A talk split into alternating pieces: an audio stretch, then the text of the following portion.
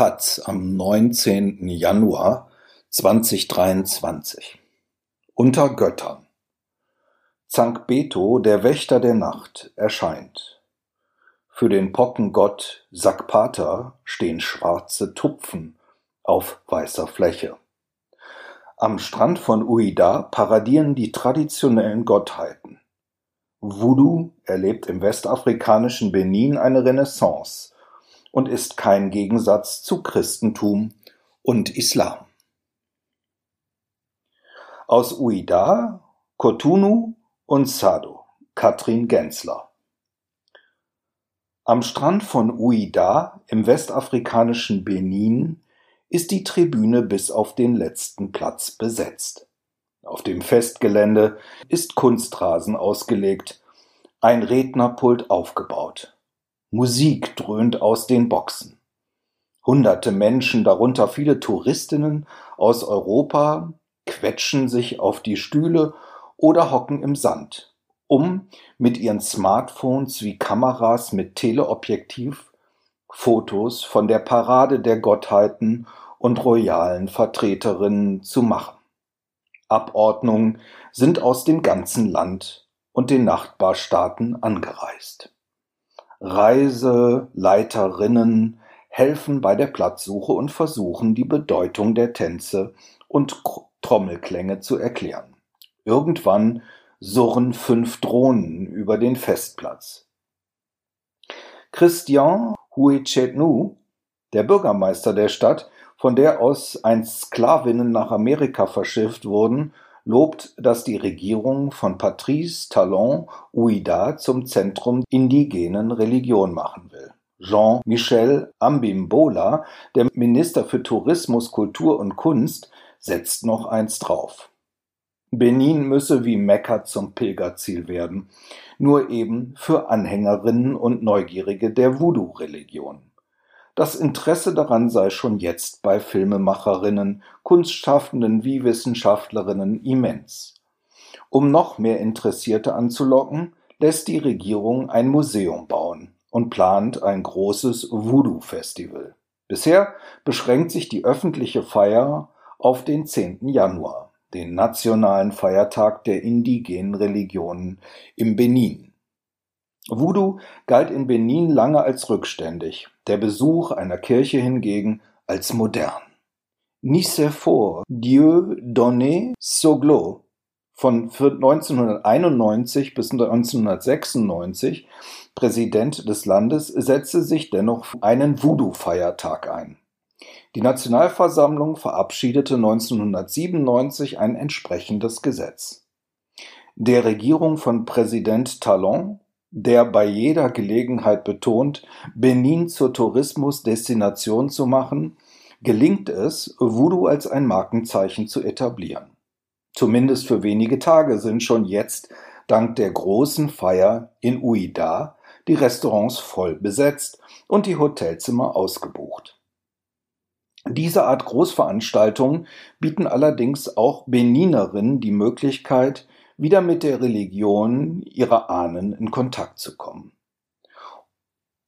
Um den Hals der 20-jährigen Lucrèce Tossou baumelt ein kleines Goldkettchen mit einem Kreuz daran. Zu Voodoo hatte sie bisher keine Beziehung, sagt sie und muss gegen den Lautsprecher anbrüllen. Hier an dem Strand von Uida komme ich zwar, das Fest habe ich aber bisher nicht besucht. Es hat mir aber gut gefallen.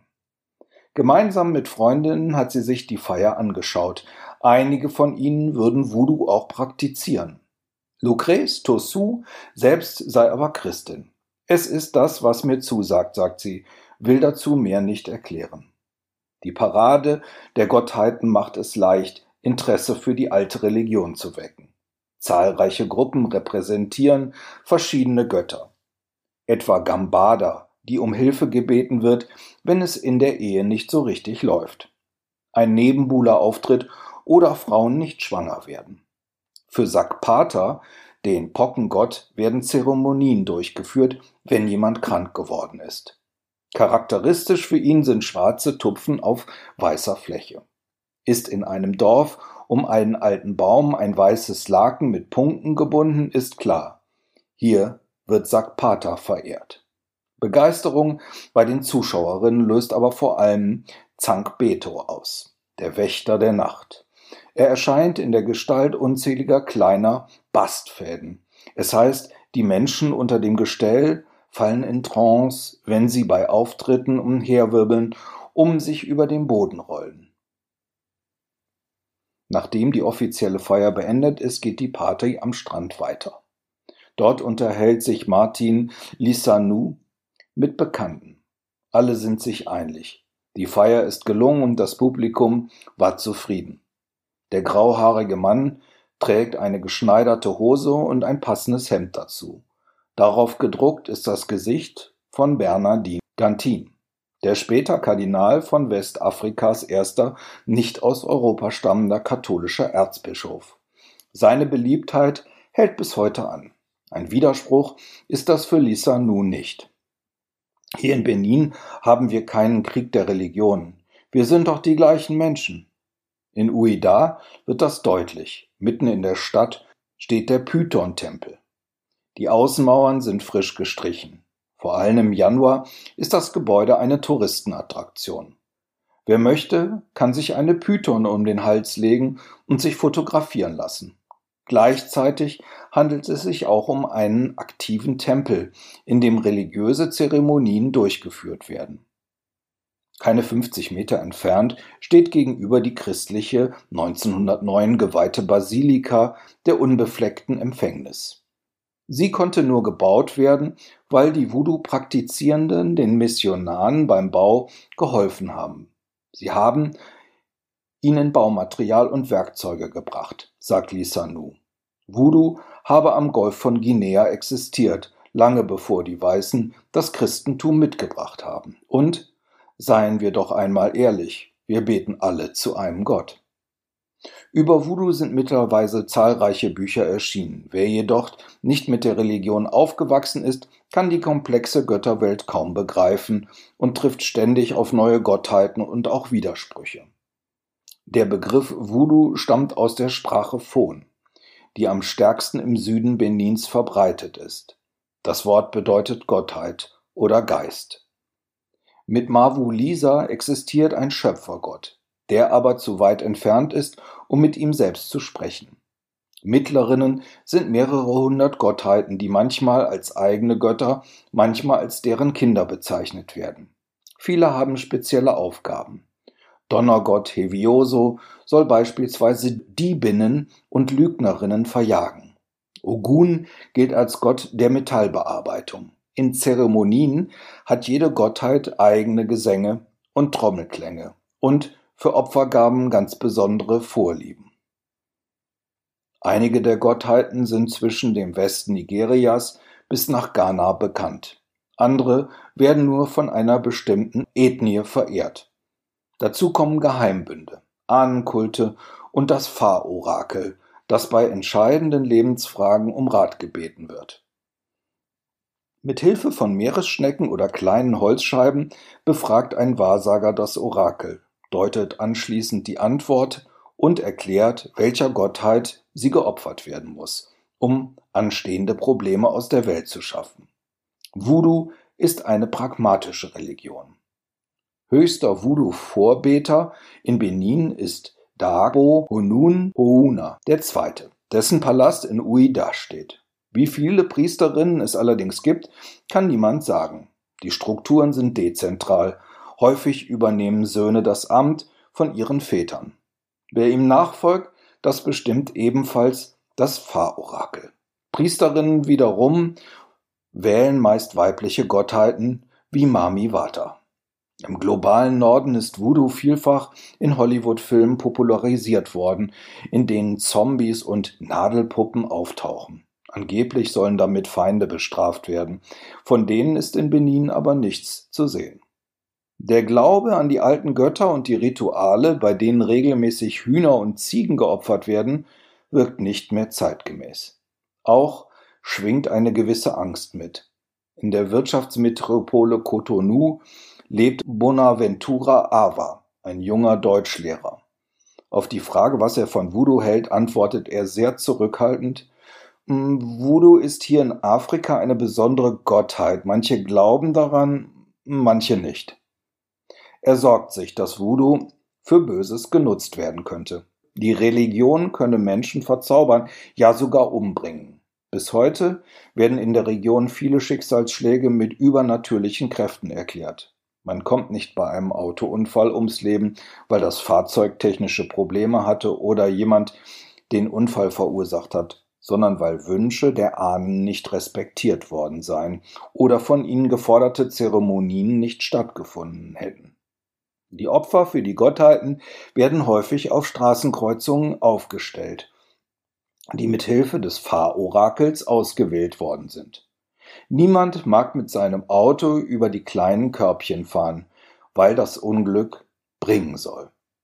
Bonaventura Ava betont, ich glaube an Gott, ich bin Katholik.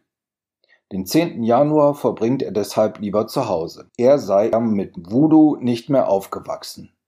Meine Eltern wollen davon nichts hören. Wir sind alle getauft. Trotzdem erlebt er, dass sich junge Menschen zunehmend mit der alten Religion befassen. Das geht mit der Aufarbeitung der kolonialen Vergangenheit einher. Spätestens die Rückgabe von Thronen, Zeptern, Statuen, die die französischen Truppen Ende des 19. Jahrhunderts aus den Königspalästen von Abomey geraubt haben, hat Interesse an der eigenen Geschichte wieder geweckt und Wertschätzung dafür geschaffen. Ob das den Trend stoppt? Offiziell gehen heute noch knapp 12 Prozent der 13 Millionen Einwohnerinnen Benins an, Voodoo-Anhängerinnen zu sein. Doch die Zahlen sinken stetig.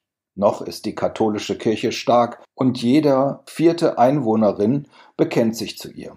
Doch die Zahl der Evangelikalen und der Pfingstkirchen steigt.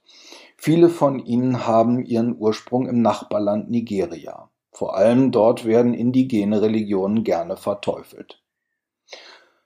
Es ist kurz vor halb sieben in Sado, einem Dorf im Südosten Benins, kurz vor der Grenze zu Nigeria gelegen. Nur eine einzige Piste aus rötlich-braunem Sand führt in den Ort, über die man am besten mit einem Moped fährt. Es dämmert, Tau tropft von den Palmen und Vögel singen. Die Vereinigung indigener Religionen im Departement Ouémé hat sich für diesen Freitagmorgen einen besonders entlegenen Ort ausgesucht.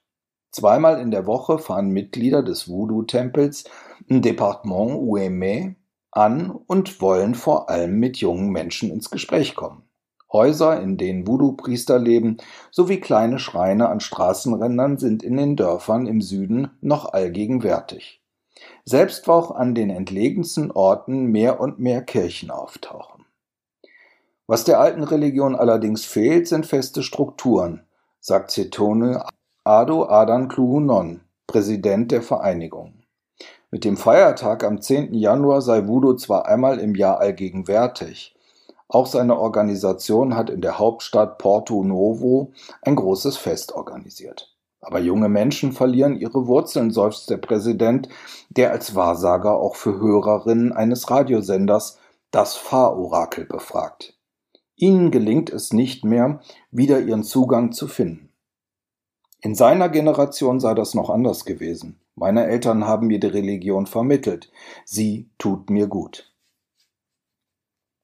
Wenn die Eltern die Überlieferung der Voodoo-Religion nicht mehr weitergeben, dann muss das sein Verein übernehmen. Auf einer Liste stehen mehr als 300 Tempel, von denen über Voodoo informiert werden soll. Es ist ein ehrgeiziges Ziel.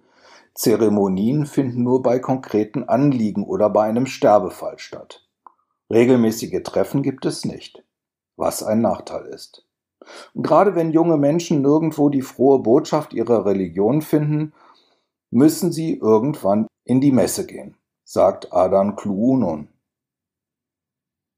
Der Präsident des Voodoo-Tempels hat sich abgeschaut, wie es in Kirchen funktioniert. Berührungsängste kennt er nicht. Selbst mein eigenes Kind ist doch katholisch und hat die Kommunion empfangen. Wenn es aber für mich an einer großen Zeremonie teilnehmen soll, dann folgt es. Vor einer Gruppe Interessierter, die Frauen sitzen auf der einen Seite, die Männer auf der anderen, lobt er die Religion seiner Vorfahren. Eine Frau, geht mit einem geflochtenen Korb durch die Reihen. Fast alle Anwesenden legen ein paar Münzen oder einen Schein hinein. Wie eine Kollekte in einem christlichen Gottesdienst auch. Anschließend wird gesungen. In Sado sind fast alle Plätze besetzt. Wer gekommen ist, kennt sich bereits mit Voodoo aus. Die Frauen haben Muster in ihre Haut ritzen lassen. Sie sind Initiierte, also in die Religion eingeführte. Die Männer haben aus Ehrerbietung ein Tuch um die Hüften geschlungen, um ein Handtuch über die Schultern gelegt. Alle laufen barfuß.